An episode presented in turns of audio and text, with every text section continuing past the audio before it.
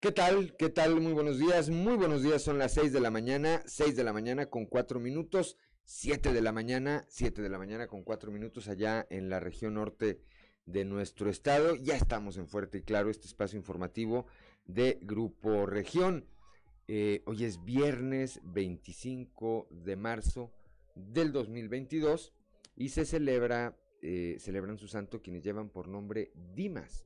Una felicitación a todos aquellos que lleven este nombre, así como a quienes tengan algo que celebrar. Como todas las mañanas, eh, saludo a quienes nos acompañan a través de nuestras diferentes frecuencias en todo el territorio del estado de eh, Coahuila, aquí por la 91.3 de FM eh, para la región sureste de nuestro estado, para las regiones centro, centro desierto, carbonífera y cinco manantiales por la 91.1 de FM. Para la laguna de Coahuila y de Durango por la 103.5 de eh, frecuencia modulada. Eh, también les decimos buenos días a la región eh, norte de Coahuila y el sur de Texas por la 97.9 de FM transmitiendo desde el municipio de Piedras Negras y para Acuña, Jiménez y del Río Texas por la 91.5 de frecuencia modulada. Un saludo por supuesto también a quienes nos distinguen con el favor de su atención a través de las eh, diferentes páginas de Facebook de Grupo Región en las redes, en las redes sociales. Son las 6 de la mañana, 6 de la mañana con 6 minutos, 7 de la mañana con 6 minutos allá en Acuña y Piedras Negras. Y les comento que ya está activada también nuestra línea de WhatsApp, el 844 155 6915 para recibir sus mensajes, sugerencias, comentarios, denuncias y cualquier, cualquier comunicación que desee usted tener con, con nosotros. Mándenos un mensaje, háganos sus eh, comentarios, tenga, tenga esa comunicación con nosotros. 6 de la mañana, 6 de la mañana con 6 minutos, 7 de la mañana, 7 de la mañana con 6 minutos allá en el norte de nuestro estado, cuando tenemos una temperatura, aquí para ver bien de lejos. Aquí en Saltillo tenemos 6 grados de temperatura, en Monclova 12, Piedras Negras 8 grados, Torreón 7 grados, General Cepeda 6, Arteaga 6 grados, Ciudad Acuña 8 grados, en Derramadero, que no es municipio, pero pues es eh, una extensión del municipio de Saltillo, 4 grados en este momento. Hay mucha gente que a esta hora nos escucha que va hacia esa zona industrial o viene de esa zona industrial. Les enviamos un saludo también. Musquis 11 grados, Sabinas y San Juan de Sabinas tienen 7 grados, San Buenaventura 12 grados, Cuatro Ciénegas también 12 grados, Parras de la Fuente 6 grados y Ramos Arispe 7, 7 grados en este momento. Para saber cómo estarán las condiciones el resto del día, vamos con nuestra compañera Angélica Costa. El pronóstico del tiempo con Angélica Acosta.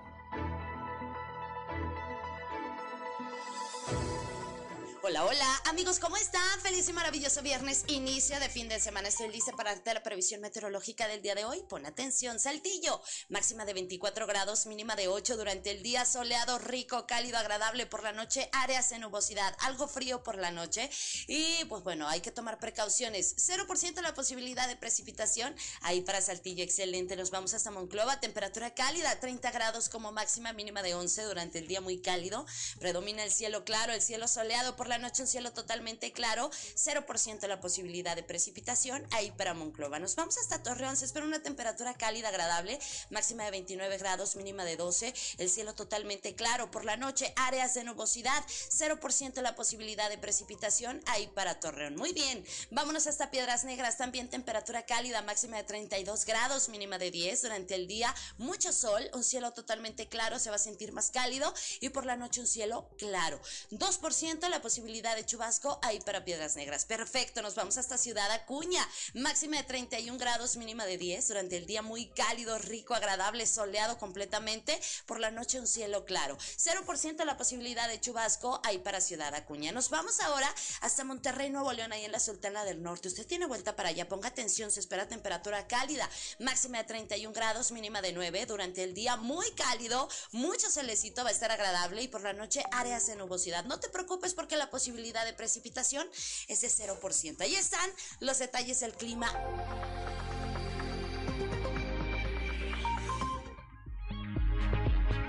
Son las 6 de la mañana, 6 de la mañana con 9 minutos. Es hora de ir con eh, esta cápsula de todos los días en sintonía con la esperanza. Prepárate, porque estás entrando en sintonía con la esperanza. Virtudes cristianas, remedios para la vida diaria para escuchar y ayudar. Un lugar con valor y esperanza para toda la familia. Queda con ustedes el Padre José Ignacio Flores en sintonía con la esperanza.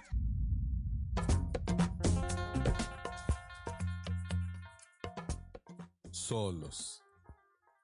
Poco a poco, los medios de comunicación van dando cabida a lo que los expertos han venido a llamar la pandemia silenciosa de la soledad.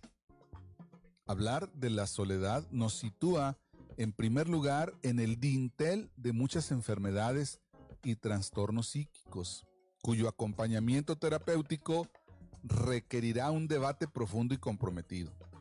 La soledad no es solo causa o consecuencia de enfermedades, no, sino que va poco a poco convirtiéndose en una dolencia estructural de nuestra sociedad. Niños, jóvenes, adultos y ancianos experimentan un vacío personal con el que no siempre es fácil convivir. Por eso en este tiempo de pandemia, cuando nos ha tocado vivir el Día de la Madre o el Día del Padre o la Navidad, se ha acentuado esta nostalgia de los demás. Familias rotas que no logran reunirse, personas que no tienen con quién celebrar, ancianos a los que nadie visita, son solo algunos ejemplos que todos conocemos. Nuestra sociedad individualista ha restado importancia a los vínculos personales, primando el gozo individual sobre cualquier otra relación. Sin embargo, nuestra naturaleza se abre paso a gritos, recordándonos que no somos sin el otro. Es entonces cuando la soledad, expresada en el vacío del horizonte de relaciones profundas y de cuidados, nos hace presas de un individuo aislado. La soledad ha evidenciado que el yo sin el tú se ahoga, que sin otro u otros la vida se hace árida y pesada. ¿Cómo salir de la paradoja de la sociedad solitaria e interconectada? Nadie puede negar que cuanto más conectados estamos digitalmente, más sensación de soledad existe.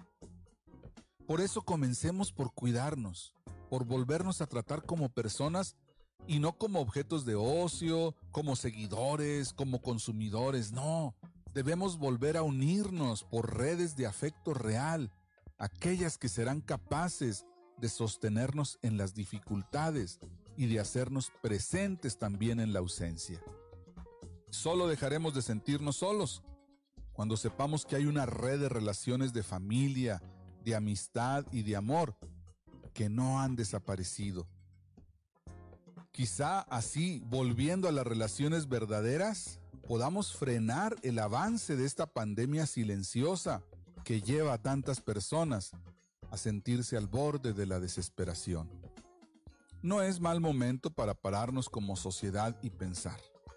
¿qué vamos a hacer por los que se sienten solos? Así tal vez no nos tengamos que arrepentir de las tragedias de nuestros vecinos. Que tengan buen día. El amor y los valores se han hecho presentes. A partir de hoy, podemos vivir un futuro mejor. Te invitamos a vivir en sintonía con la esperanza. Y muchas gracias por tu preferencia.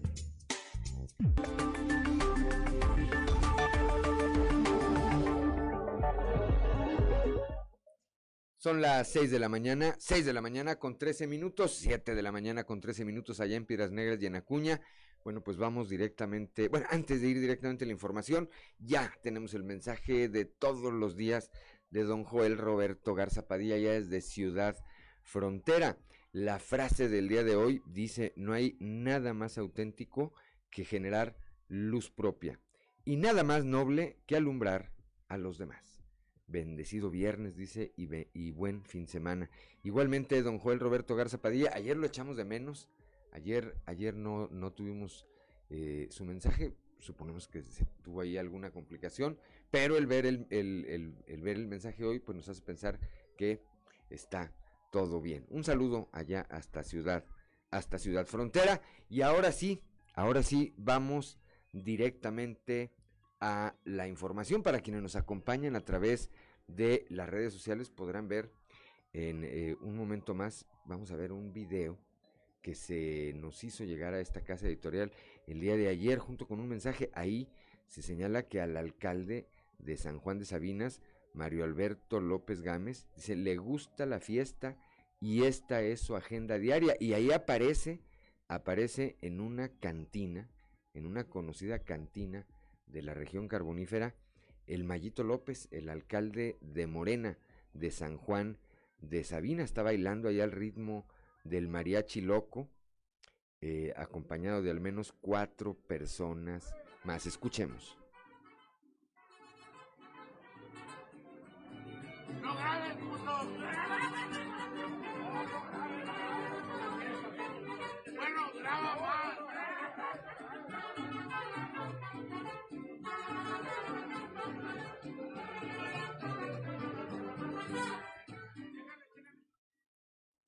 Pues esto se constituye en un eh, nuevo escándalo. Apenas estaban, eh, eh, la opinión pública estaba reponiendo del generado hace unos días con este mismo funcionario que difundieron un video de él en donde está aventando dólares.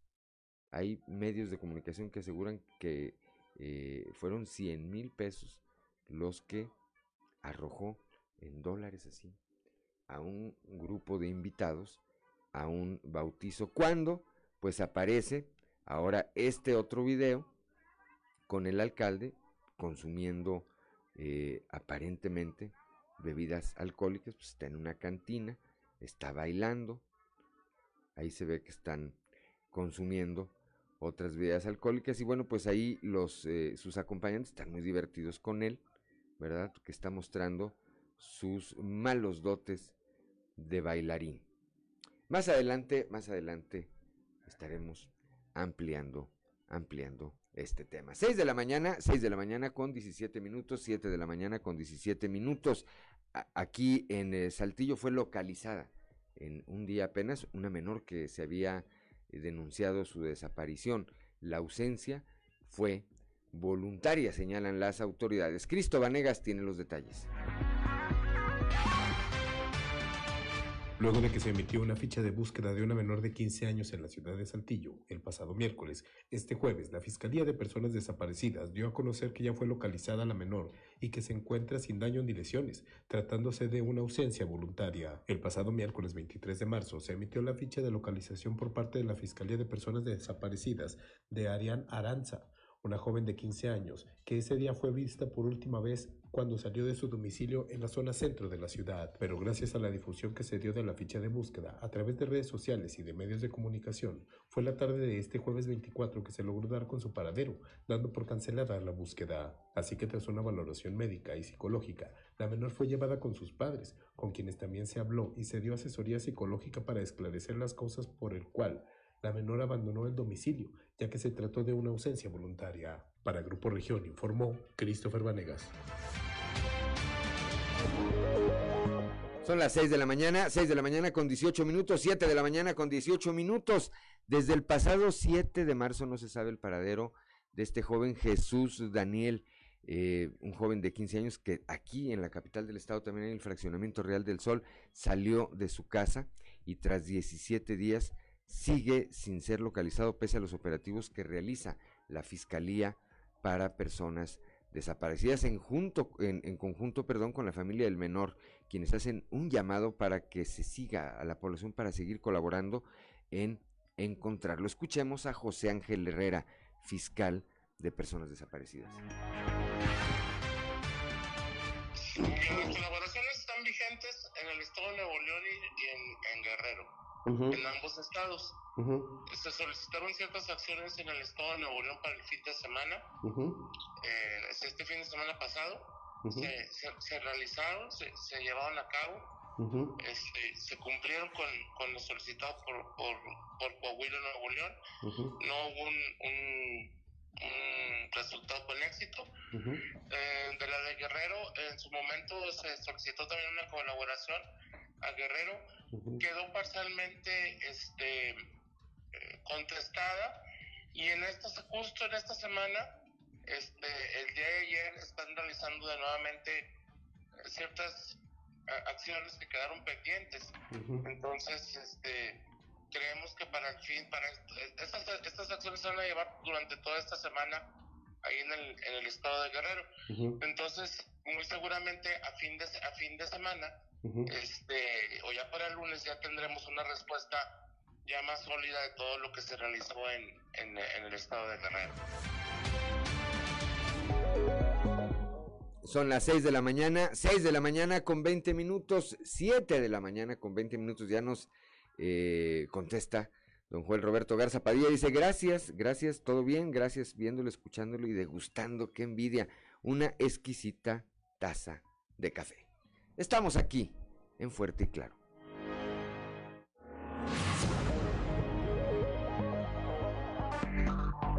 Enseguida regresamos.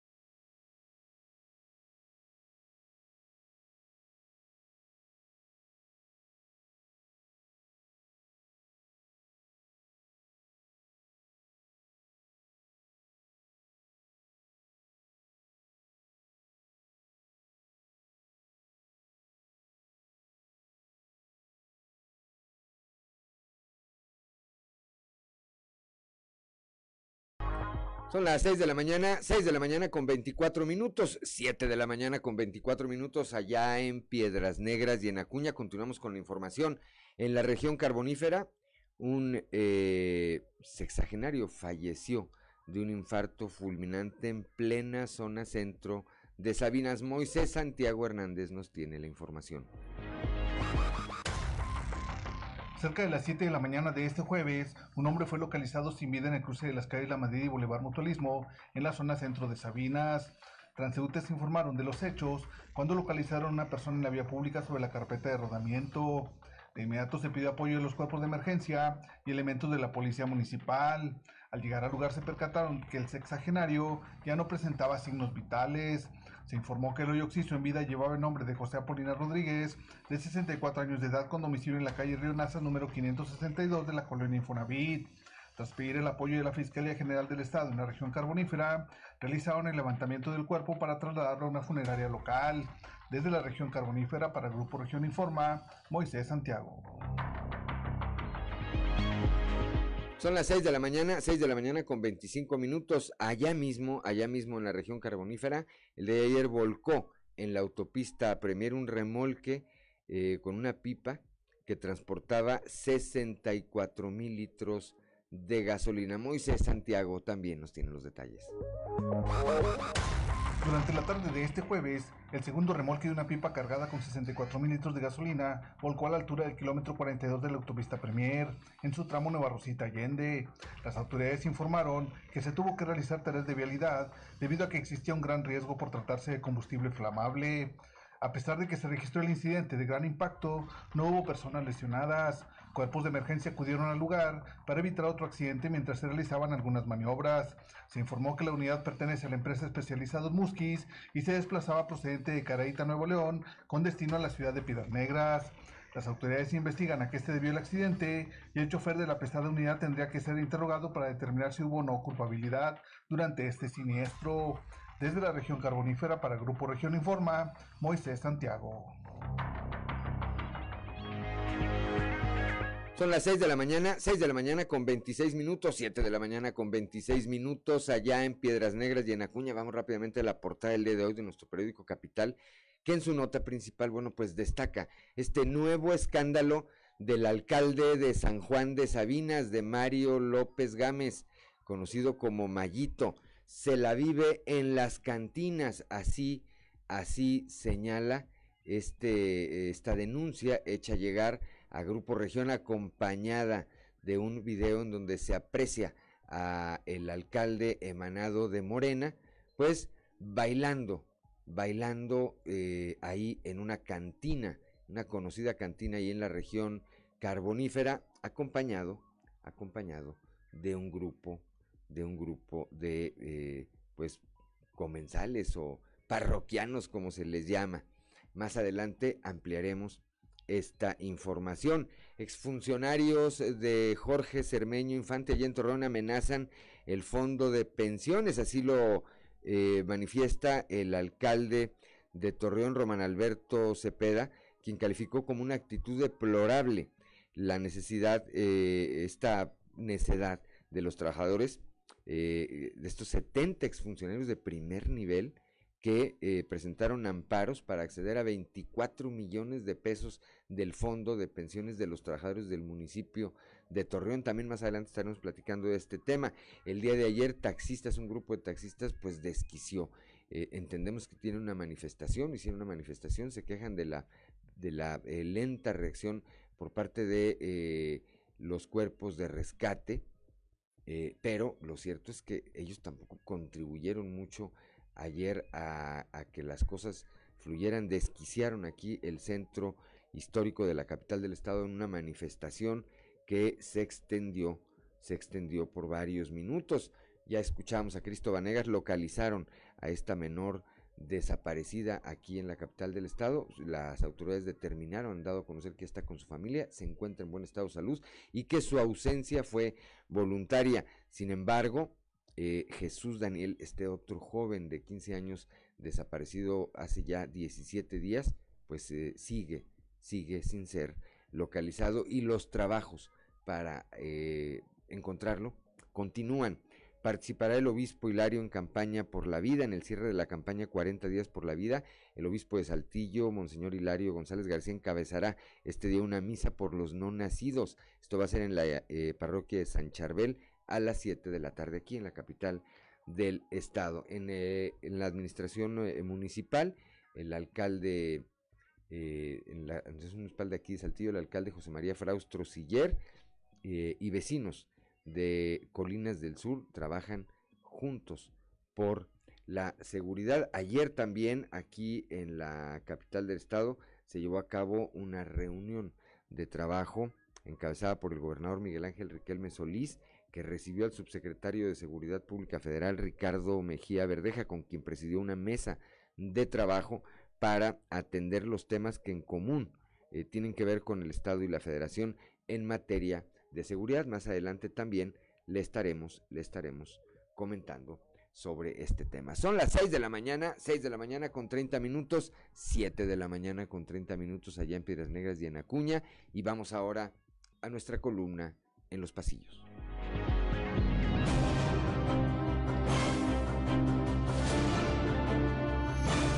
En el cartón de hoy, no hablo, no oigo, no veo, que nos muestra las principales figuras de Morena en el estado de Coahuila, Armando Guadiana, Reyes Flores Hurtado y Diego del Bosque, quienes están tapándose los oídos, los ojos y la boca, mientras que detrás de ellos Mario López Gámez está viviendo la vida loca en las cantinas. Para quienes pensaban que el alcalde de Morena en San Juan de Sabinas, Mayito López, no podía dar mayor sorpresa que la de haber sido grabado aventando dólares a los asistentes a un bautizo, ayer se decepcionaron al ponerse en circulación un video en el que muestra sus dotes de bailarín en conocida cantina de la región carbonífera. En esta ocasión, a sus compañeros de Morena no les quedó más que guardar silencio y reírse hacia adentro. ¡Madura, Simpson, te ves ridículo! Buena charla la que tuvieron ayer por la mañana el secretario de gobierno, Fernando de las Fuentes, y el diputado local por el PRI, Ricardo López Campos, al norte de la ciudad. Alrededor de una taza de café y de mutuos amigos, ambos compartieron por cerca de una hora. Tienes muy buenos amigos. Mis mejores amigos. Por Saltillo y en su uniforme del Instituto Nacional de Migración se dejó ver ayer Segismundo Doguín, quien ahora se desempeña laboralmente en el vecino estado de Tamaulipas. El exfuncionario estatal había estado en Coahuila el año pasado, por septiembre, cuando por la crisis migratoria en Acuña requirió de su participación para alcanzar una pronta solución. Eres uno de esos héroes, ¿verdad? Lo fui una vez. En stand-by sigue el exsecretario de Economía y Empresario Jaime Guerra Pérez. En cuanto al servicio público, por ahora ha retomado sus actividades empresariales y de entrada ya es el coordinador nacional de asesores del nuevo presidente de la Canacintra a nivel nacional. Son las 6 de la mañana, 6 de la mañana con 32 minutos, 7 de la mañana con 32 minutos allá en el norte del estado. Y bueno, vamos ahora rápidamente a un resumen de la información nacional. Vetos, partidos a puerta cerrada, 27 detenidos y 40 órdenes de aprehensión son el saldo a 20 días de los hechos de violencia en el estadio La Corregidora ya en el estado de Querétaro. Además hay carpetas de investigación por abuso de autoridad y delitos contra la administración de justicia, además de sanciones de un año de juegos a puerta cerrada, el veto a la porra del Querétaro durante tres años en juegos locales. La porra del Atlas, en calidad de visitante, está vetada seis meses. Está, hay eh, cuatro mandos de la directiva de Gallos de Querétaro inhabilitados para operar eh, en cualquier club en un lapso de cinco años. Y el dueño de los Gallos del Querétaro tendrá que ponerlo a la venta dentro de un año. Buscan exfuncionarios del Bronco ser testigos protegidos. El gobernador de Nuevo León, Samuel García, aseguró que hay exfuncionarios de Jaime Rodríguez Calderón que están dispuestos a ser testigos protegidos en el proceso en contra del exmandatario estatal, por lo que podrían declarar en los próximos días. Se trata, dijo, de proveedores, así como de ex servidores públicos de primer nivel. Imparable la violencia en Quintana Roo, abandonan cuatro cuerpos en Playa del Carmen. Estos fueron encontrados en el área verde de un fraccionamiento alrededor de las 10 de la mañana de, de, ayer. De acuerdo con la dependencia, a simple vista, los cuerpos del sexo masculino no presentan lesiones por arma de fuego, aunque serán los peritos tras la necropsia quienes determinen la causa de estos decesos. Pide perdón a la alcaldesa de Cuauhtémoc, Sandra Cuevas, logró, eh, un, logró un acuerdo reparatorio con policías agredidos, ofrece, eh, ofrece disculpas y deberá tener tratamiento psicológico. La alcaldesa fue suspendida de sus funciones luego de que policías capitalinos, quienes la acusaron de abuso de autoridad, robo calificado y discriminación. La alcaldesa reconoció su responsabilidad durante una audiencia que se llevó a cabo este jueves en el reclusorio norte y el acuerdo reparatorio contempla pagar el costo de un radiotransmisor y un celular, así como una reparación económica de 30 mil pesos a cada una de las víctimas, además de someterse durante seis meses a tratamiento psicológico para el manejo de la ira y las emociones. Abandonan a niña de tres años en gasolinería en Tultepec, en el Estado de México. Policías municipales recibieron el reporte de una niña abandonada en la gasolinera, quien fue llevada al DIF municipal, donde sus padres pasaron por ella hasta la noche. Durante la madrugada, esta menor fue localizada sola en una estación de gasolina eh, y alrededor de las 2 de la mañana fue que la fue que la, eh, la localizaron y la llevaron y la llevaron hacia las instalaciones del DIF municipal. Usuarios en las redes sociales difundieron la imagen de la menor para que familiares cercanos pudieran reconocerla. Por último, destruyen llamas 300 hectáreas en la reserva de la biosfera El Cielo. El incendio de esta área natural protegida sigue fuera de control, pese a esfuerzos de brigadistas y autoridades que desde el miércoles 23 de marzo trabajan por sofocarlo.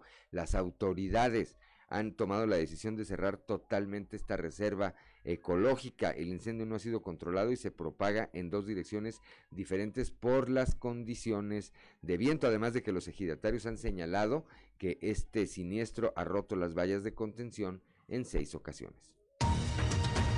Hasta aquí el resumen de la información nacional y vamos ahora rápidamente un panorama informativo por el estado. Comenzamos con mi compañero Raúl Rocha aquí en la región sureste capacitarán a la Unión de Organismos Empresariales en acceso a la información. Raúl Rocha, muy buenos días.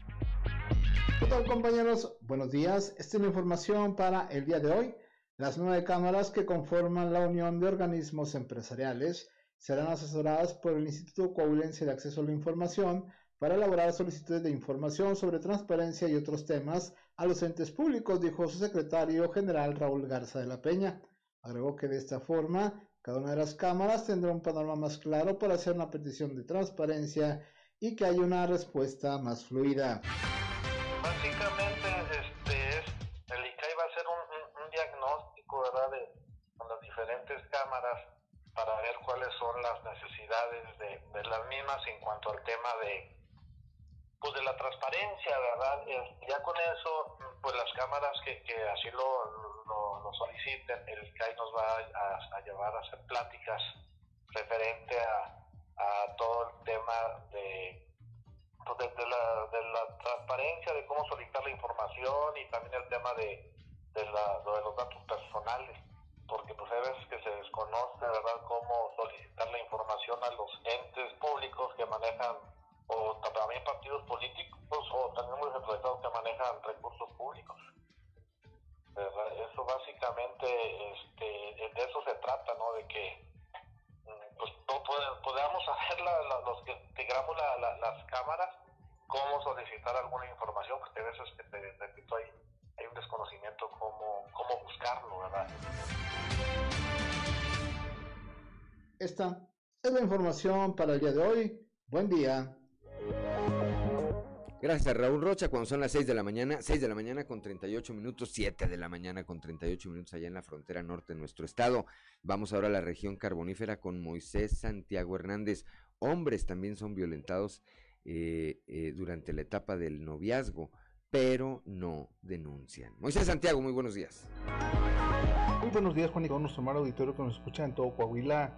La información que tenemos para el día de hoy, los hombres también son violentados en la etapa del noviazgo. La subdirectora del Instituto Municipal de la Juventud, Fátima Durán, informó al respecto. Esto es lo que nos comenta.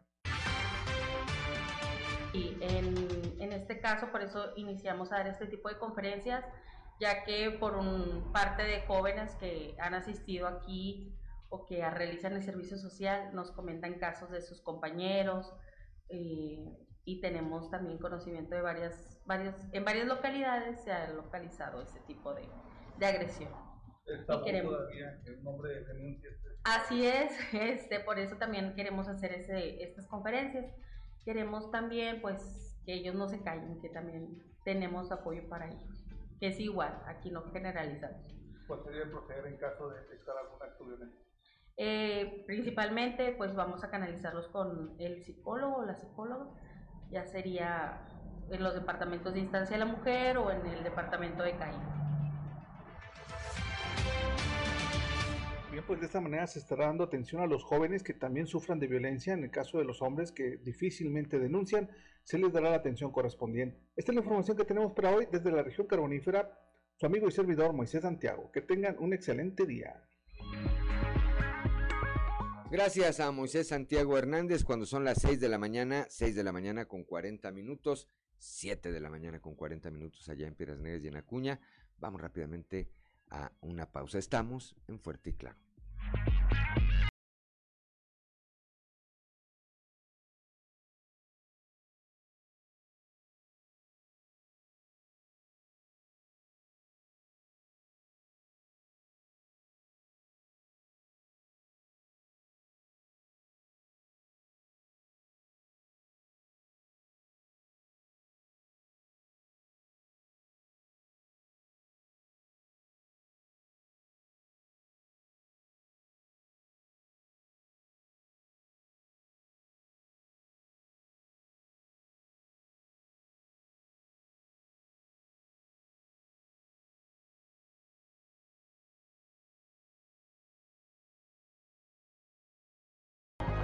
Son las 6 de la mañana, 6 de la mañana con 45 minutos, 7 de la mañana con 45 minutos allá en Piedras Negras y Acuña.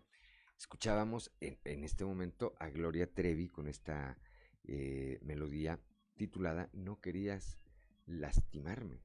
La anterior, y este, ofrezco una disculpa porque no lo comenté en el corte eh, anterior, eh, fue El favor de la soledad.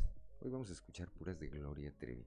Esta eh, que escuchamos recién, recién, recién, eh, repito, este, se llama No querías, no querías lastimarme.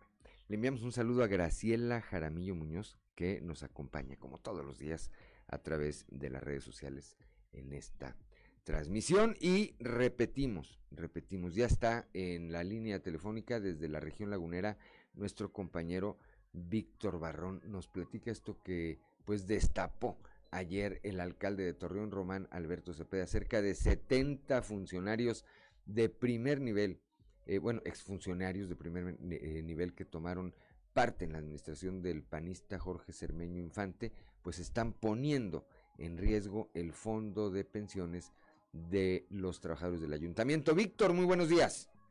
Bueno, buenos días y buenos días a nuestros amigos de Fuerte Claro en todo el estado de Coahuila. Así es, pues el contexto de esto es que ayer el eh, sindicato mayoritario de trabajadores del servicio del ayuntamiento da a conocer esto, son hasta el momento, es importante también recalcarlo, hasta el momento 70 exfuncionarios, eh, muchos de ellos, bueno, colaboradores eh, conocidos del exalcalde Jorge Cermeño Infante, como Pedro Luis Bernal, como eh, Manuel Acuña Cepeda, director de salud, eh, eh, también Luis Alberto Mendoza Valderas de Plazas y Mercados, el mismo Elías Agüero, Díaz Durán de Cultura, y, una larga lista, son 70 los que han interpuesto amparos contra la ley de pensiones, esto para obtener, eh, vaya, cuando ellos dejaron de pertenecer al ayuntamiento, se les otorga el 50% de lo que habían aportado al fondo de pensiones, con esta con este amparo, este recurso están buscando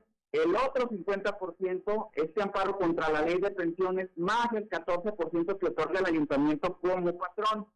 Esto, bueno, el alcalde de Torreón, Román Alberto Cepeda, califica como una actitud deplorable que pone en riesgo al fondo de pensiones y, bueno, la causa de trabajadores que realmente lo necesitan. Juan, vamos a escuchar. Lamentable, lamentable que a estas alturas, después de las condiciones que dejan Torreón, todavía estén pugnando por algo que, bueno, jurídicamente pues se habrá de resolver, pero la actitud es la que es la que marca la huella y es la que marca el estatus en el que una actitud en verdad deplorable. Qué lástima. Hacer jurídicamente lo que tienen que hacer y apoyarlos en sustento de todos. Sería lamentable que se pusiera en riesgo, en riesgo el fondo de pensiones en garantía de todos los trabajadores ¿sí? por un capricho de alguien o por algún, cualquier situación de carácter legal, jurídica, pero particularmente de actitud. Parecería que cuatro años no fueron suficientes para hacer lo que hicieron. Es lamentable, eso es lo más lamentable. Una decía le entendemos, un capricho no. Sus acciones ya serán juzgadas en función de las denuncias que se presenten, pero sí creo que hay mucha tarea que hacer y insisto, es deplorable y es de señalarse una actitud negativa y sobre todo en contra de trabajadores que tienen la necesidad del fondo de pensiones hay un muy buen número de, trabajadores que se verían afectados y que, es una lástima. Haremos lo que tengamos que hacer para defender esta causa.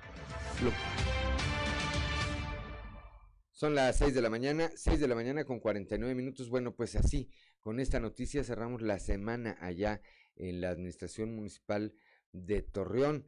Eh, será interesante, será interesante, por supuesto, por supuesto, ver qué derrotero toma este proceso jurídico que han iniciado este grupo de ex trabajadores del ayuntamiento que fueran colaboradores de primerísimo nivel de Jorge Cermeño Infante.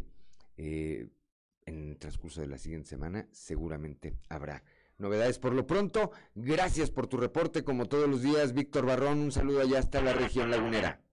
Igualmente para todos, excelente fin de semana. Un saludo. Gracias, son las 6 de la mañana, 6 de la mañana con 49 minutos. Bueno, pues así, así están las cosas en eh, lo que tiene que ver con la administración municipal allá en Torreón, esta que dejó Jorge Cermeño, donde el eh, eh, hoy alcalde Román Alberto Cepeda ha señalado pues que en el proceso de entrega y recepción están apareciendo múltiples irregularidades que suman millones de pesos. Por otra parte están estas observaciones que hizo la Auditoría Superior del Estado que se convirtieron después en denuncias ante la Fiscalía Anticorrupción que ya tienen a un exfuncionario municipal bajo un proceso legal en donde resultaron eh, implicados al menos otros dos exfuncionarios, el ex tesoro municipal y el exdirector de comunicación social. Son las 6 de la mañana, 6 de la mañana con 50 minutos aquí en la capital del estado. Eh, nuestra compañera Leslie Delgado nos comenta, va a participar el obispo de Saltillo en el cierre de la campaña de 40 días por la vida. Leslie Delgado, muy buenos días.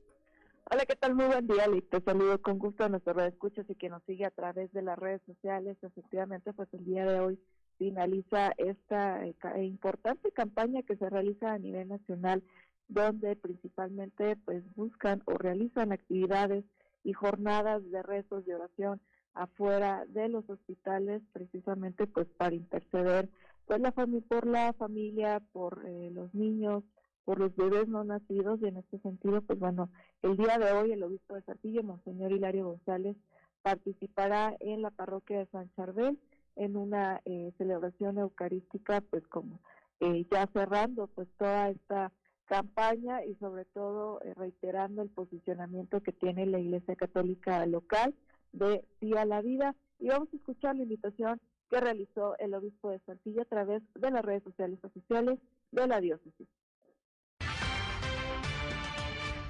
Este viernes 25 de marzo celebramos la solemnidad de la Anunciación del Señor y los quiero invitar a celebrar la vida. Primero a las 6 de la tarde con el rezo del rosario, uniéndonos a la intención del Papa Francisco de consagrar a toda la humanidad, especialmente Rusia y Ucrania, y pedir el fin de la guerra. Y a las 7 de la tarde, celebrar la Santa Misa por todos los infantes que están por nacer. Todo esto en la parroquia de San Charbel. Los esperamos. Que Dios los bendiga. Son las 6 de la mañana, 6 de la mañana con 52 minutos. Pues esta campaña, como ya lo señalaba usted, Leslie, que va eh, pues en favor de la vida y con una, con una acentuación eh, muy clara en, en una posición en contra del aborto, Leslie. Efectivamente, desde que se finalizó el aborto aquí en Coahuila el pasado mes de septiembre, eh, pues eh, la diócesis de Saltillo y propiamente pues la pastoral de la vida han sido precursores de este tipo de campañas en donde buscan pues interceder y concientizar a la población y sobre todo con este lema que siempre dicen que sí es, es a la vida y mantienen esta postura y bueno, también el lunes realizaron una misa eh, al exterior del Hospital General donde, eh, pues bueno, se realiza, practican irrupciones del embarazo y pues bueno, eh, de alguna manera pues buscan que la gente con, se concientice o que tome otro tipo de decisión, propiamente las mujeres o las personas gestantes. Y pues bueno, es lo que hacen precisamente pues para la gente, para las mujeres eh, ahí obviamente eh, hemos eh, pues documentado los pues, ambos posicionamientos tanto pues de las personas que están a favor y en contra del aborto así es posiciones encontradas que las hemos venido escuchando a lo largo a lo largo de mucho tiempo y bueno pues que en su momento en su momento hacen lo necesario para manifestar para acentuar su posición con respecto a este tema polémico, polémico siempre como es el del aborto. Bueno, pues eh, si usted quiere participar de esto, es hoy a aquí en la capital del estado, hoy a las 7 de la tarde en la parroquia de San Charbel, esta eh, eh, celebración litúrgica que estará, que estará encabezando Monseñor Hilario González García en la parroquia de San Charbel a las 7 de la tarde. Gracias, Leslie Delgado, por su reporte, como siempre. Muy buenos días y excelente fin de semana. Igualmente, Lick, excelente fin de semana para todos y al pendiente de la información. Muchas gracias. Son las 6 de la mañana, 6 de la mañana con 55 minutos, 7 de la mañana con 55 minutos allá en Piedras Negras y en Acuña. Yo soy Juan de León y estamos en Fuerte y Claro.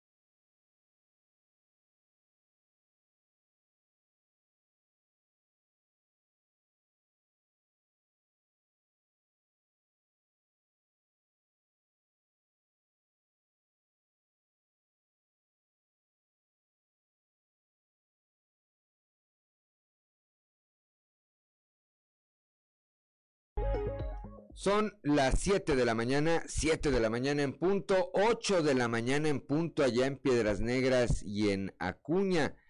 Eh, escuchábamos a Gloria Trevi y esta melodía titulada Con los ojos, con los ojos cerrados a quienes nos acompañan a través de la frecuencia modulada por las diferentes eh, señales en todo el territorio del estado de Coahuila para quienes nos distinguen con el favor de su atención por las redes sociales, bueno, lamentablemente no se pueden escuchar estas melodías porque eh, por las reglas que tiene Facebook, pues, tienen derechos registrados y eh, limitan, limitan la transmisión. 7 de la mañana, 7 de la mañana en punto, 8 de la mañana en punto allá en la región norte del estado y vamos ahora con nuestro amigo Carlos Álvarez Flores y su alerta ambiental.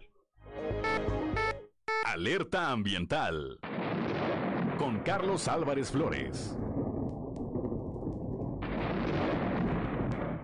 Muy buenos días. Ahora sí, ya para terminar con el tema de los plaguicidas altamente peligrosos. Decía la semana pasada que los daños ya comprobados de estos plaguicidas tóxicos, en este caso del herbicida glifosato, son, en el caso de los niños, ya lo comenté, ¿verdad? Autismo, por supuesto, el síndrome de déficit de atención, retraso mental, eh, también ansiedad o agresividad y depresión. En los niños menores de 15 años, hoy en México mueren cada año 3.000 niños menores de 15 años de leucemia. También tenemos algo así como 14 millones de mexicanos con insuficiencia renal, que es otro de los impactos muy importantes a la salud de estos plaguicidas tóxicos. También nos debilitan el sistema inmunológico Por eso ahora en esta pandemia, bueno, pues gracias a estos plaguicidas hemos estado también más vulnerables porque nuestro sistema de defensa, nuestro sistema inmunológico ha sido reducido por estos plaguicidas. Y algo muy importante, aparte del cáncer, ¿verdad? Todas las personas, todos los seres humanos, a cualquier edad, también está un tema muy importante que yo he querido ahora dejarlo para el final, que es precisamente la destrucción de la testosterona. Esta hormona que en su mayoría es para los varones, Somos, tenemos testosterona, también tenemos progesterona, pero las mujeres tienen más progesterona, menos testosterona, nosotros al revés, tenemos mucha más testosterona.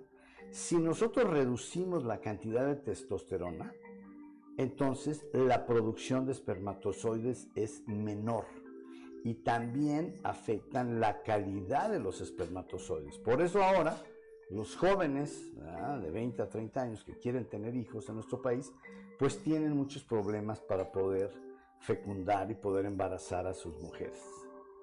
Ese es el resumen de la mayoría de los daños más importantes a la salud de estos plaguicidas. De manera que Enhorabuena a estos cambios para que podamos seguir prohibiendo no solamente el paraquat y el ácido 2,4-D diclorofenoxaciético, sino otros más. Ya platicaremos posteriormente de cuáles otros más se deben prohibir en México. Muy buenos días.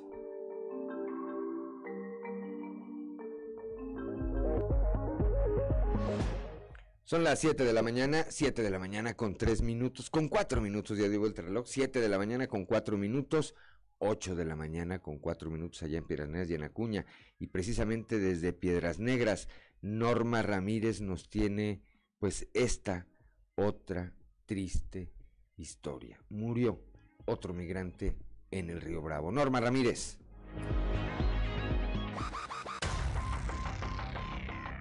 El cuerpo de un hombre aparentemente migrante fue encontrado flotando en el río Bravo a la altura de 200 metros al sur del puente internacional número 2 entre el Paseo del Río y la colonia Nueva Americana. Fueron visitantes del Paseo del Río quienes vieron flotando el cadáver y avisaron a las autoridades y fueron los elementos de bomberos quienes realizaron la recuperación del cuerpo y este no ha sido identificado.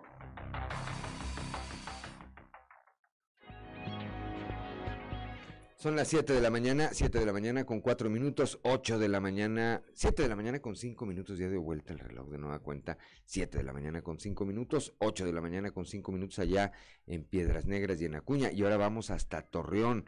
Una mujer lesionó a su marido, le arrojó agua hirviendo. Víctor Barrón nos detalla la información. En medio de una discusión, una mujer le provocó quemaduras a su esposo luego de arrojarle agua hirviendo en pecho y brazos. Los hechos ocurrieron alrededor de las 7.30 horas del jueves en la colonia Villas del Bosque, en el municipio de Torreón. Elementos de la Dirección de Seguridad Pública Municipal arribaron al lugar en la unidad 3135 para atender la situación y debido a que los involucrados optaron por no interponer una denuncia, no se registraron detenciones derivadas de los hechos. El afectado, de aproximadamente 40 años de edad, recibió auxilio de paramédicos de la Cruz Roja, quienes determinaron que el nivel de las lesiones no ameritaba hospitalización. Para Grupo Región reportó Víctor Barrón. Son las 7 de la mañana, 7 de la mañana con 6 minutos, 8 de la mañana con 6 minutos allá en Piranés y en Acuña. Vamos ahora hasta Monclova, ya con Guadalupe Pérez. Se incendió el cauce que divide la colonia Asturias con el libramiento Carlos Salinas de Gortari.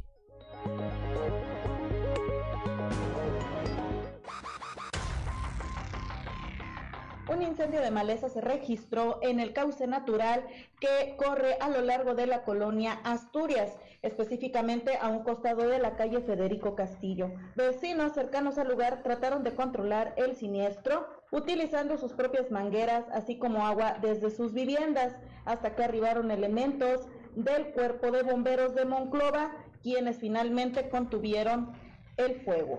Se presume que este pudo deberse a un llamado efecto lupa por las altas temperaturas que se registraron. Sin embargo, no se descarta que pudiera haber sido provocado por las constantes quemas de basura clandestinas que se hacen en el lugar.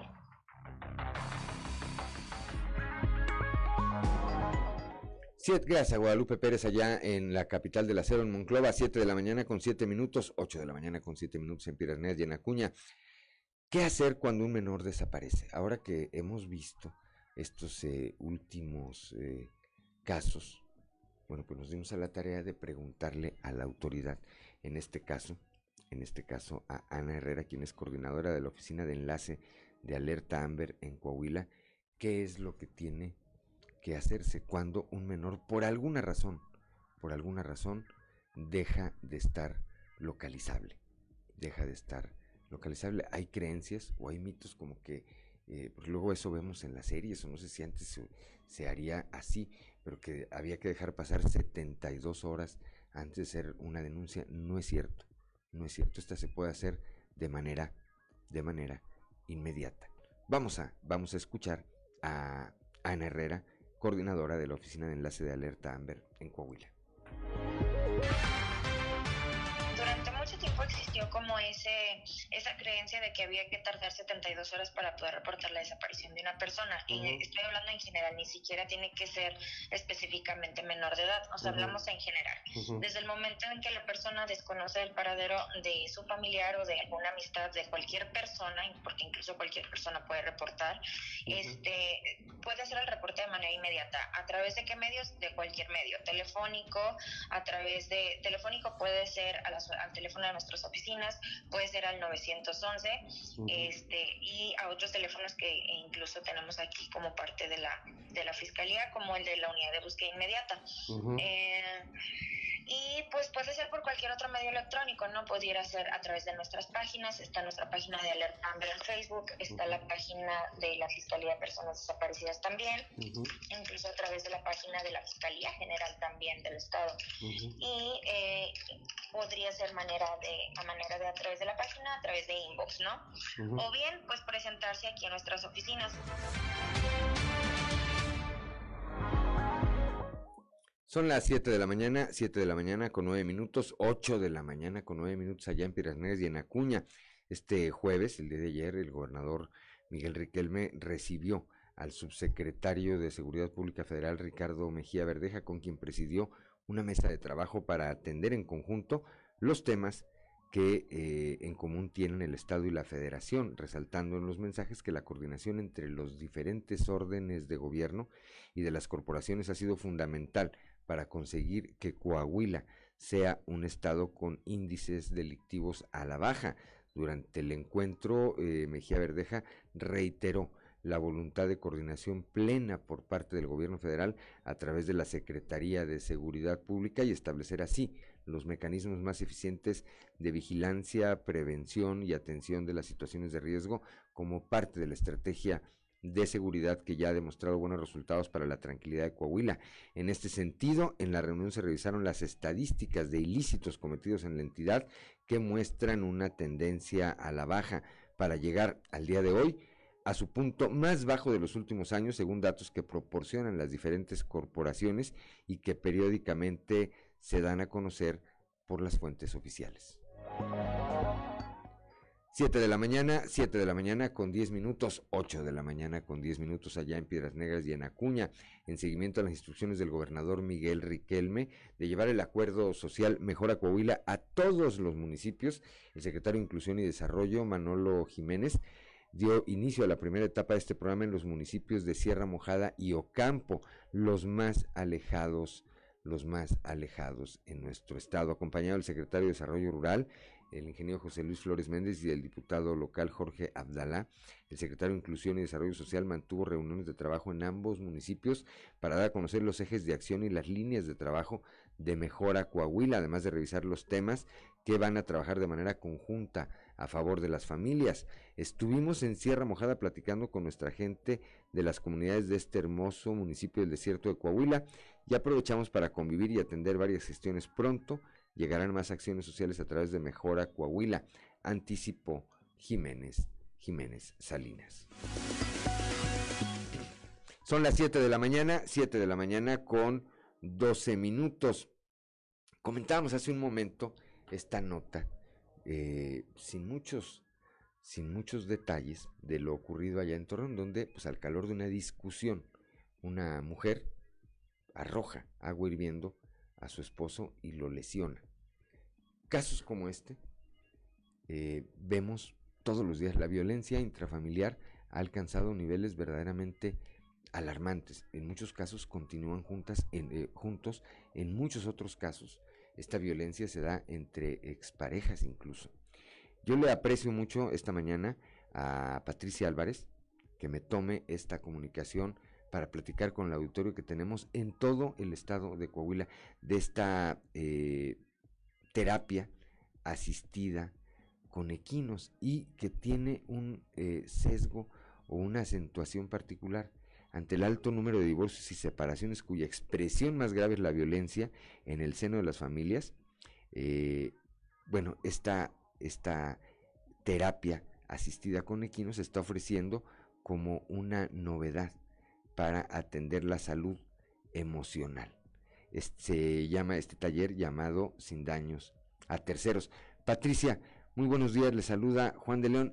Platíquenos cómo es posible, eh, qué características tiene esta terapia en la que, eh, bueno, participan los equinos, ¿verdad? Es, es, equinoterapia. Y cómo participa, cómo puede ayudar a hacer mm, eh, más tersa una separación. Muy buenos días. Hola, ¿qué tal, Juan? Muy buenos días. Eh, muchísimas gracias por la invitación. Así es, así tal como, como lo comentaba hace un momento. Eh, esta terapia no es tan nueva en Saltillo, ya tenemos, eh, bueno, en el estado, tenemos aproximadamente 10 años. Sin embargo, es, eh, la gente la conoce poco, ¿no? Se trabaja con caballos ya que ellos son animales altamente sensibles, son animales de presa, es decir, a ellos se los comen otros animales y nosotros, aunque seamos veganos, vegetarianos y demás, eh, no dejamos de ser depredadores. Entonces, esa interacción con los caballos nos permite reflejar nuestras verdaderas intenciones, es decir, el caballo no te escucha ni te ve, él te siente. ¿A qué me refiero con esto? Yo puedo decir que he perdonado a una persona, puedo creer que le he perdonado, pero en el fondo no lo he hecho y eso se percibe, ¿no? Es como cuántas veces hemos escuchado niños o adolescentes que dicen, es que eh, sería mejor que mis papás estuvieran separados. Los escuchas discutir, no, nunca discuten, pero es obvio que se odian, ¿no?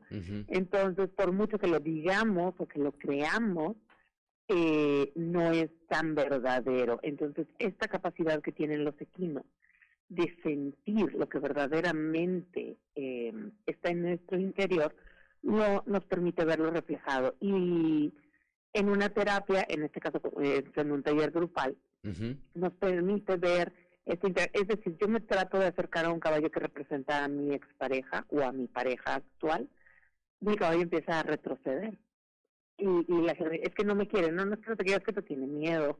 Entonces, ahí empezamos a ver que Mm, muchas veces asumimos intenciones o emociones de la otra persona porque es más sencillo ver el error o, la, o responsabilizar a alguien más y no voltearnos a ver a nosotros mismos, a ser, a ser em, responsables de nuestras actitudes y también de nuestras emociones.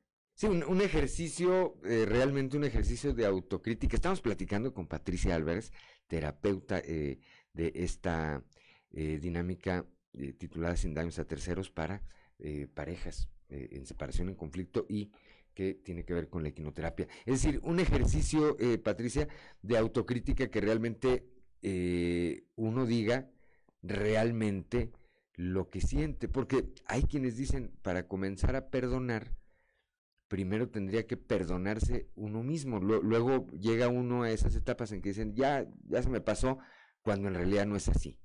Es así.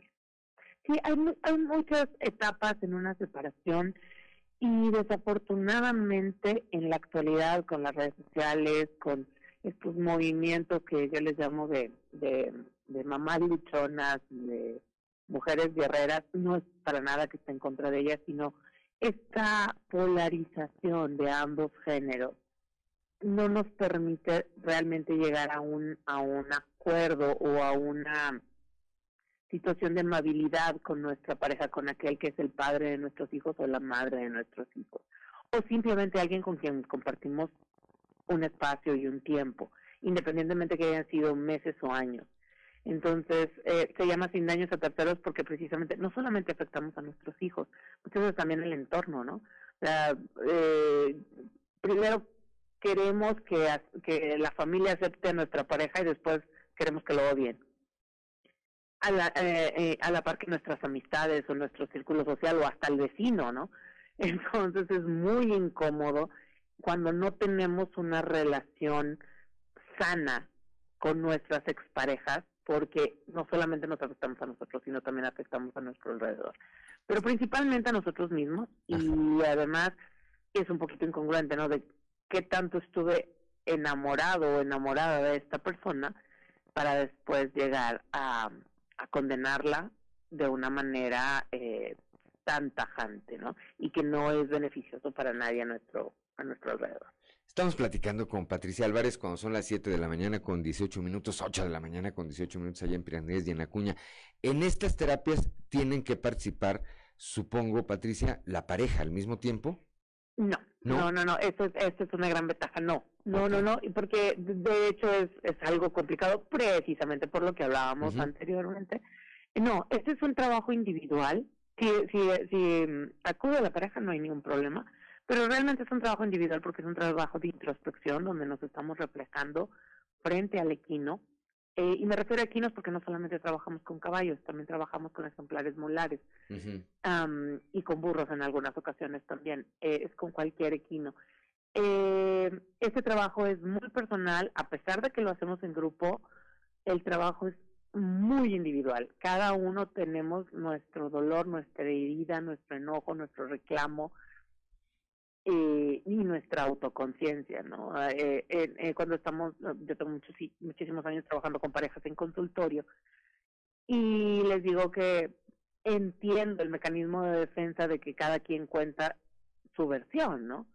Porque es, es, es la naturaleza humana. Sin embargo, cuando estamos en un taller o en una sesión individual con, con equinos, el equino refleja la verdad en minutos.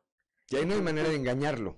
Exacto. La sensibilidad del animal refleja eh, cuál es el estado de ánimo de la persona.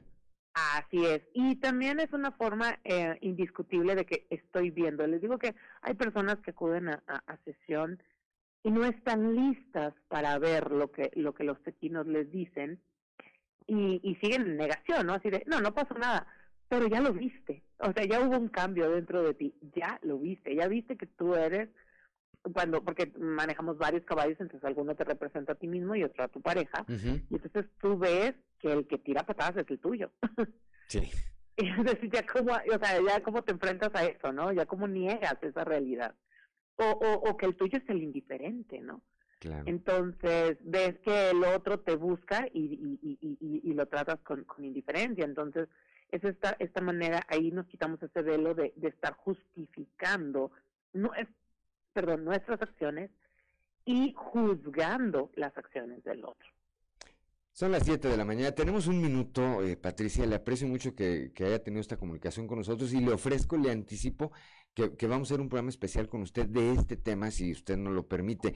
En un minuto, en un minuto, Patricia. Si tienen 10 años trabajando, pues es eh, concluyente que han tenido éxito. ¿Cómo pueden localizar eh, estas terapias? ¿Cómo pueden hacer comunicación con usted? Claro, bueno, en redes sociales nos encuentran como Quirón, guion bajo MX, eh, y aquí en, en, bueno, tenemos sesiones en Monclova, en Arena Las Moras, y tenemos sesiones en Torreón también, y eh, bueno, pero nuestra sede es en, en Saltillo, bueno, en Arteaga, en el Centro Ecuestre Brío Natural, nos encuentran igual en redes ahí, Centro Ecuestre Brío Natural. Y eh, el taller, este taller de 15 años a terceros, lo hacemos aproximadamente cada ocho semanas. El siguiente será este domingo 27 de marzo. Es un taller de cinco horas donde, eh, como les digo, es grupal, pero las personas no tienen que expresarse ante los demás. El trabajo es completamente individual. Individual. Bueno, le reitero, pronto la, la, la, buscaremos para ampliar este tema y por lo pronto le aprecio mucho su comunicación. Le deseo que tenga un excelente fin de semana. Muchísimas gracias, Juan, eh, para ti, para toda tu audiencia y un honor que me hayan invitado. Muchas gracias. Al contrario, muy buenos días. 7 de la mañana, 7 de la mañana con 22 minutos, 8 de la mañana con 22 minutos allá en Piedras Negras y en Acuña. Soy Juan de León y estamos en Fuerte y Claro.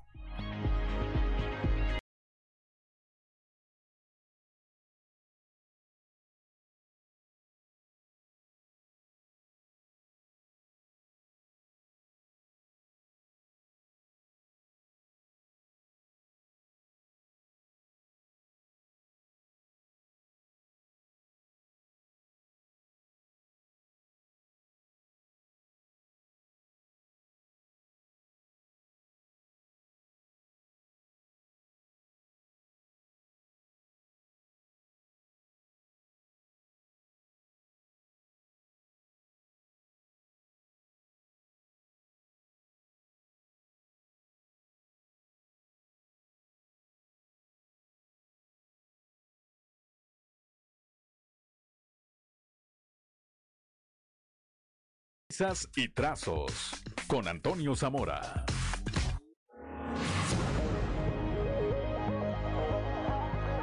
Son las 7 de la mañana, 7 de la mañana con 27 minutos, 8 de la mañana con 27 minutos allá en Piraneas y en Acuña. Escuchábamos a Gloria Trevi con el recuento de los daños. Ya están, este, nos están haciendo acá la observación. Nuestro compañero Rodrigo Flores dice que están muy tristes las canciones. No, pues es que son otra, es, es otra, es, otro, otro tipo de canciones, no nomás las de pelo suelto y esas canciones. En esta nueva etapa de Gloria Trevi, este eh, tomó eh, este romanticismo como tristezón, como melancólico, como de, como de reclamo. Bueno, 7 de la mañana con 28 minutos, vamos rápidamente con Toño Zamora, ya la capital del acero. Muy buenos días, Toño. Buenos días, Juan. Buenos días a, las personas que nos escuchan a, esta hora. Fíjate que haciendo campo en el desierto, ya ves que el bolero anda en todos lados y, en ningún lugar se le mira. Cuando divisó eh, eh, en plena talacha, ahí entre gobernadora o gobernador, ¿cómo se llama? ¿Cómo se llama esa planta en el desierto? Matorrales, mezquites y plantas de metal al primero que divisaba el, su principal colaborador fue el secretario de Desarrollo Rural. Sin embargo, a los pocos segundos se emparejó el secretario de Inclusión y Desarrollo Social, que estuvo muy solicitado en la gira de trabajo por el desierto coahuilense. Manolo Jiménez Salinas, Juan y José Luis Flores Méndez se dieron cita a las comunidades eh, del desierto de, de Coahuila, donde estuvieron o tuvieron mucha concurrencia cuando explicaron la nueva, el nuevo programa de la Secretaría de Desarrollo Social Mejora. Una señora entrada ya a 100 años les dijo que ambos andaban así como Speedy González de la Seca La Meca llevando la información de este nuevo programa del gobierno del Estado. Cabe señalar, Juan, que, Coahuila se ha dicho en reiteradas ocasiones, el campo es primero, por lo que se apalabraron con mujeres y hombres para ponerse las pilas y entrarle con fe a la producción de esta bendita tierra, pero sobre todo plantearon soluciones a la problemática que se tiene en esta importante región de Coahuila. Incluso Manolo Jiménez Salinas posteó ayer, eh, estuvimos platicando con nuestra gente de las comunidades de Serra Mojada, de este municipio hermoso del desierto, aprovechamos para convivir y hacer gestiones. Pronto llegarán más acciones sociales a través de Mejora Coahuila. Dicho que les fue muy bien en la gira allá por el desierto. Y pues bueno, hoy es el Consejo Político Estatal del PRI, donde creo, Juan, que lo más interesante será el discurso de, del primer ministro del Estado de Coahuila, Miguel Riquelme, y del líder nacional del Partido Revolucionario Institucional, joven. Así es, por acá estará eh, el día de hoy Alejandro Moreno Cárdenas, presidente nacional del PRI, evidentemente en un evento de esta naturaleza, como es un consejo político estatal, pues, estará encabezado con eh, por el primer priista, como se le conoce, a el eh, gobernador mm, del estado, en este caso del ingeniero Miguel Riquelme, y seguramente, seguramente saldrán mensajes muy interesantes muy interesantes eh, de esta de esta de este evento que tendrá lugar pues en unas horas más aquí en la capital del estado y de que estaremos platicando el próximo lunes sin duda Toño. Dime. Listo para las 10 de la mañana. Listo. Para el cumpleaños. Para el cumpleaños. Va a estar la de la, de la política corriente ¿eh? ¿Ah, sí? Bueno, pues Ahí también daremos, pues. daremos cuenta de esto también el próximo lunes. Así es. Si te parece, por lo pronto, por lo pronto, mi querido Toño, no me queda sino desearte que tengas un excelente fin de semana, que le des vacaciones al bolero, cuando menos hoy, y platicamos el próximo lunes, Dios mediante. Sí, me, me, mandó a trabajar a mí, me va a mandar a trabajar al Consejo Político de hoy en la tarde, si más, pues ahí te saludo, Juan. Que así sea, mi querido Toño. Gracias.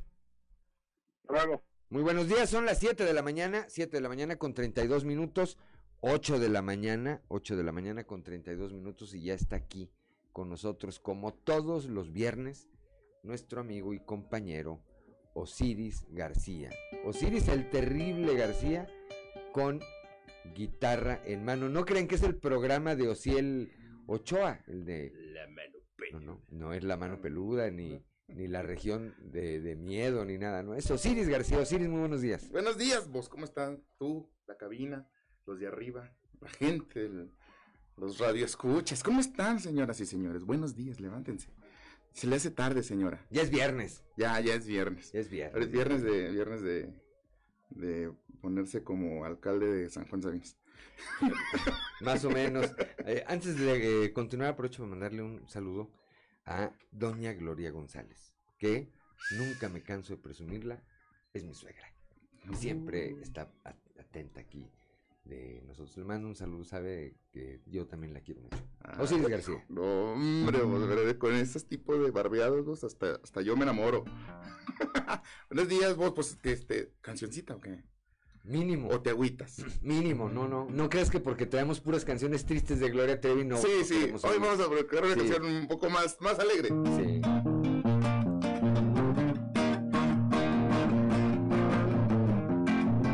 Ahí va. ¡Ajúa! No tiene nada de malo tomarse una copita cuando uno le da por estar alegre, a estar contento. Malo que sea uno el alcalde y tenga que andar jalando. Llegó borracho el borracho, pidiendo cinco tequilas. Uno para mojar labio, otro para abrir boca, otro para entrar en calor y el cuarto para agarrar valor porque era horario de trabajo. Y le dijo el cantinero, se acabaron las bebidas. Si quieres echarte un trago, cáele a San Juan de Sabinas. Llegó borracho el borracho, arrasa. Se va borracho el borracho. Campaña avienta dinero. Mira, si hasta parecía la mera verdad. ¿De dónde habrá salido tanta lana, oiga? No voy a hacer que no salga de su propia bolsa. Ya se atacó con sus compas a ver quién se cae primero. De bolos son cien mil bolas, así se gasta el dinero. Llegó borracho este gorda, raza manchada, vos cómo eres. Porque Mario andando pedo seguía pidiendo y pidiendo. Mariachis y cancioneros siempre lo están divirtiendo. Saca sus pasos de baile, perroso que anda haciendo. Y es que ya andando como el pelo de Daniela Romo se siente bailarín del ballet de Amalia Hernández. Segu- seguido, muy seguido le da esa sed de la que acabó con la carrera de José José y se avienta más billetes que Sugar Daddy Panzón y feo. Gritó de pronto el borracho, Rosita no vale nada, pues cuando si ya borracho no, no vale. Y bebía cada y cuando había oportunidad y manera. El chisme de todo el pueblo, Mayito anda en la tomada, se la pasó echando habladas y en el puesto no más nada. Llegó el Mayito, borra, se le va a quedar vos, chincheros. Del bosque dijo a la sorda, Mejor nos hacemos patos, pues decimos que es su vida privada y que esos pasos prohibidos no los acaban ni resortes en su juventud. La gente que votó en bola se sienten avergonzados de ver hacia Mario Alberto, parece placa de carro. Se fue el borracho Mayito, te digo que uno dice cosas y luego se quedan vos, porque Mario andando pedo seguía pidiendo y pidiendo. Mariachis y cancioneros siempre lo están divirtiendo. Saca sus pasos de baile, perros osos que anda haciendo.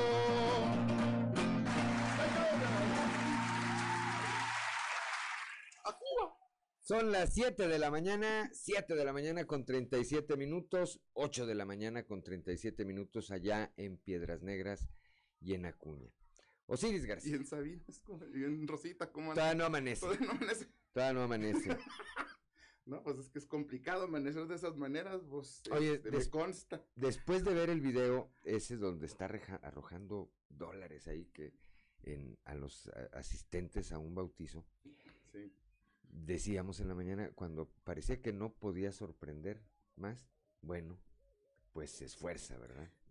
Hay una nota de eh, Infobae que incluso se publicó en Brasil. pues. Está escrita en portugués hablando del alcalde de Rosita o de San Juan de Sabina. De San Juan Sabina. Aventando billetes a lo loco vos, como enfermo desquiciado.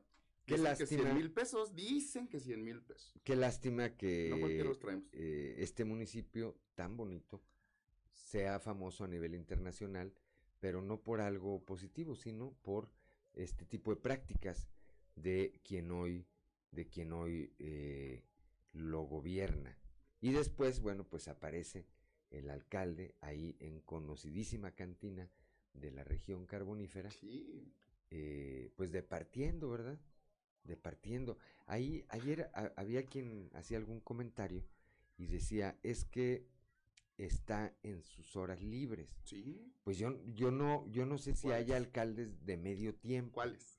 Sí, es decir, hay alcaldes de medio tiempo. Es decir, si tú te vamos a poner un ejemplo, si tú te encuentras entonces a Chema Fraustro a las 12 de la noche, no es alcalde. No, no es alcalde. Ahí, a esa hora está sí. descansando. Entonces, ¿quién es alcalde a esa hora? Sí, yo me imagino que debe haber un al- alcalde para los momentos de los tiempos Pa- libres. para las escenas peligrosas, Sí, como sí, decían. un ¿verdad? doble, un Sí. doble de acción. Ahora, eso debería ser el alcalde de San Juan de Sabinas, que mande un, eh, pues una petición al Congreso del Estado y que diga, oigan, yo quiero ser alcalde de las 10 de la mañana que me levanto, a las 12 del mediodía en que reacciono, y de las 12, en adel- de las 12 del día a las 10 de la mañana el otro día, pues pongan a alguien más. A lo mejor a un regidor, algún agente de su confianza o demás, y así se justifica que ande haciendo estos desfiguros en sus tiempos libres. Sí, sí. Primero, ¿cuáles tiempos libres? Esa es la pregunta. Y luego, la verdad es que qué buenos pasos de caballo entrenado de Antonio Aguilar que estaba sacando ahí en la cantina. ya Ahora, de que tiene ritmo, tiene ritmo. Eso no se lo podemos, eh, no se lo podemos, este, Criticar. eh, escatimar. Escatimar. Tiene ritmo y- crees, y, tiene gracia. ¿Sí? Y tiene gracia. eh, Tiene grasa. Pero, pero, pero me parece que los neorrocietenses, pues no lo eligieron para eso, ¿verdad? Lo eligieron para que gobernara, para que en este momento estuviera haciendo este otro tipo de cosas y que la, no- la nota de San Juan Sabinas no fuera que tienen este eh, alcalde, este alcalde que se comporta de esa forma. Es que es normal, vos, de un pueblo de donde nacen los reyes locos, que tengas un alcalde así. Sí, bueno. No, pero tampoco es pretexto, ¿eh? Son las 7 de la mañana, 7 de la mañana con 40 minutos, 8 de la mañana, 8 de la mañana con 40 minutos. Van a decir que qué reiterativo soy, pero miren, ahora sí que yo sí soy bien presumido. Este, mi, mi suegra me manda mensaje muy temprano y ahorita aquí está siguiendo esta transmisión. Le mando un saludo, doña Gloria. ¿Sabe? Todo lo que la quiere. Vamos a una pausa, regresamos en un momento.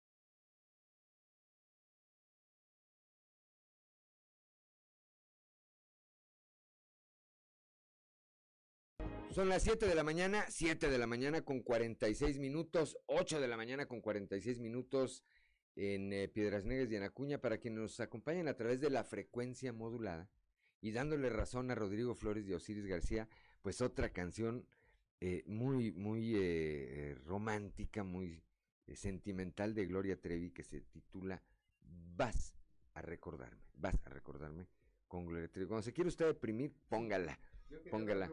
pero no dejo de sollozar después de escuchar esto. bueno, vamos rápidamente con Luis Guillermo Hernández Aranda y el contexto de la noticia y regresamos con Osiris García esta mañana, mañana ya de viernes. El contexto de la noticia con Luis Guillermo Hernández Aranda. Mientras el gobernador de Coahuila, Miguel Riquelme, marca un ritmo de trabajo donde los días de descanso no existen, tampoco las falsas poses y mucho menos el no dar resultados, varios de los nuevos alcaldes no siguen su ejemplo. A casi tres meses de haber tomado posesión, algunos alcaldes aún andan en la llamada curva de aprendizaje, y es aquí precisamente donde surge la primera pregunta. ¿Qué hicieron después de haber ganado la elección? Tuvieron cinco meses para prepararse y dar resultados desde el primer día. Si bien es cierto que en la pasada elección el PRI recuperó la confianza y por ende el voto de la clase media, los alcaldes hacen méritos todos los días para perderla y no emulan el buen trabajo que realiza el gobernador.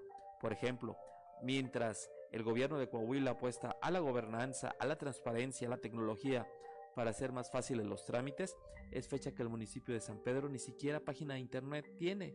En tiempos de campaña, el hoy alcalde David Ruiz presumía un perfil académico que apostaba por las tecnologías de la información. Sin embargo, en los hechos no llega ni siquiera a un portal oficial.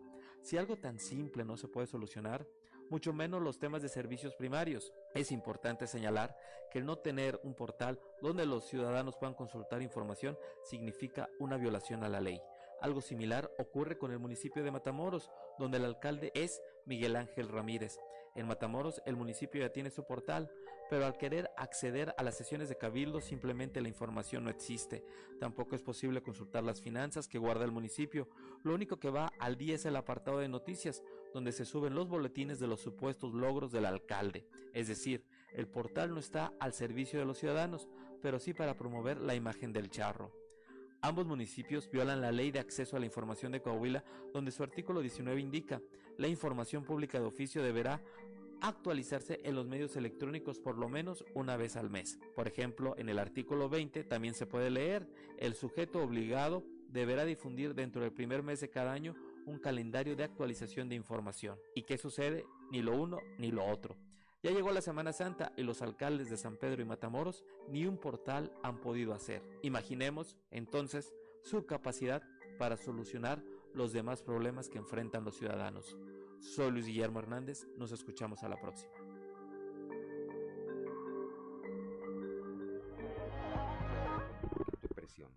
Siete de la mañana, 7 de la mañana con 49 minutos, 8 de la mañana con 49 minutos allá en Piedras Negras y en Acuña.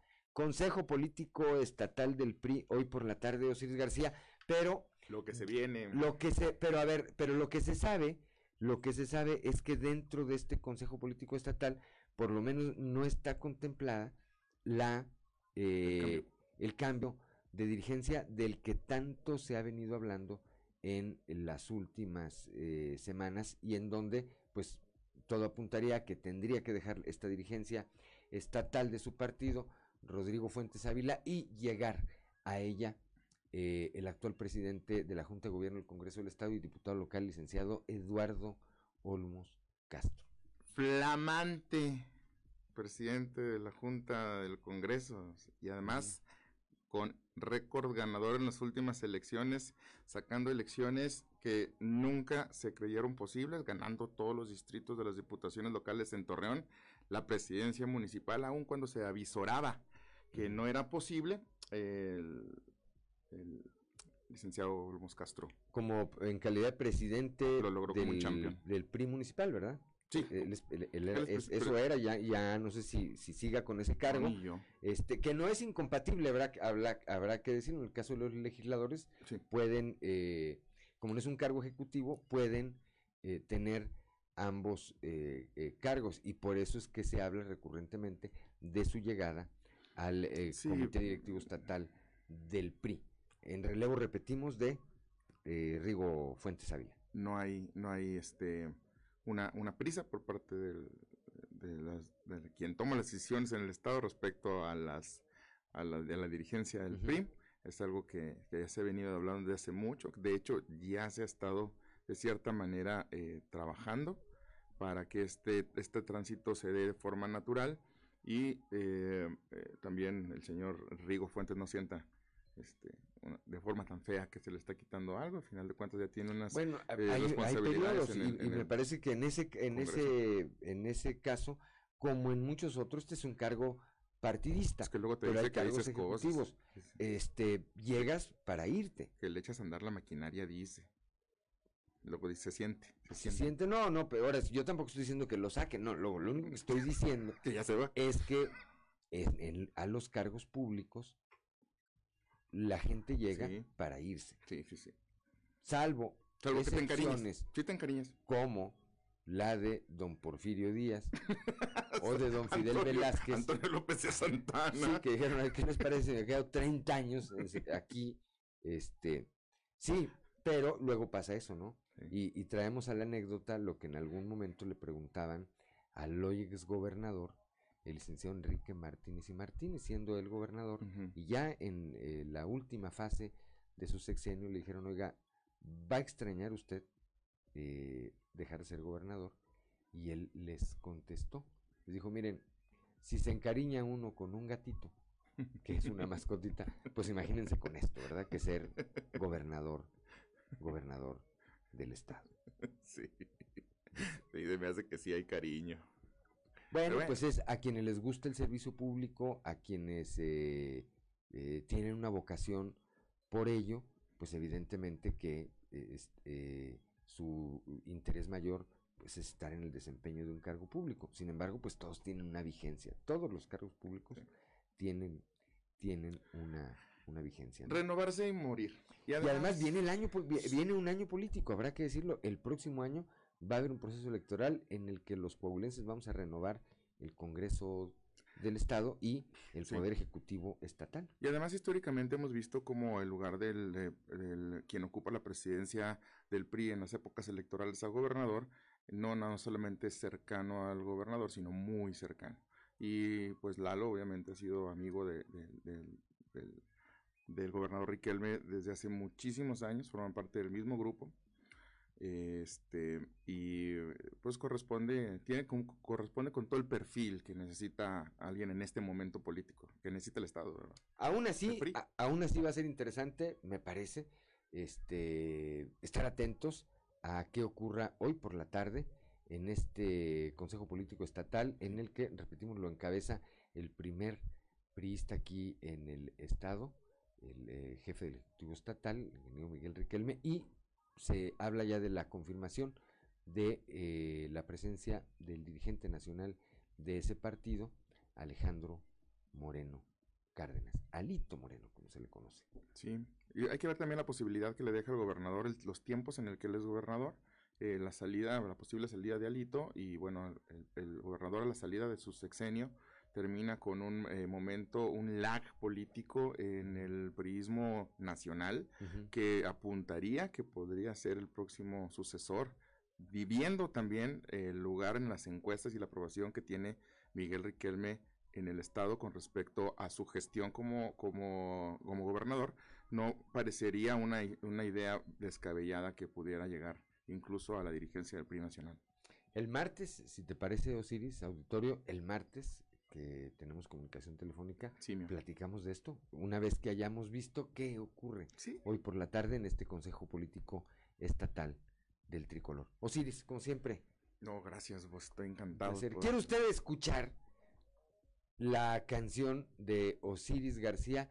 No se pierda las redes sociales de Grupo Región. En un momento más estará ahí el link de la participación de hoy de nuestro amigo Osiris eh, García, eh, pues en una parodia, que es lo que hacemos los viernes y que yo le aprecio mucho a Osiris García, en una parodia de lo que ha ocurrido en las últimas semanas o de lo que se ha revelado en las últimas semanas, eh, particularmente el día de ayer con respecto al alcalde de San Juan de Sabinas, Mario Alberto Mayito. Espero que. Dios mediante al rato me ponga como alcalde de San Juan de Sabinas. Ándale, esa puede ser una frase. ¿Cómo andabas como alcalde de San Juan de Salinas? 7 de la mañana con 56 minutos, 8 de la mañana con 56 minutos allá en Piedras Negras y en Acuña. Nos vamos, gracias por el favor de su atención. Le recuerdo que Fuerte y Claro es un espacio informativo de Grupo Región bajo la dirección general de David Aguillón Rosales. Yo soy Juan de León y le deseo que tenga usted el mejor de los días.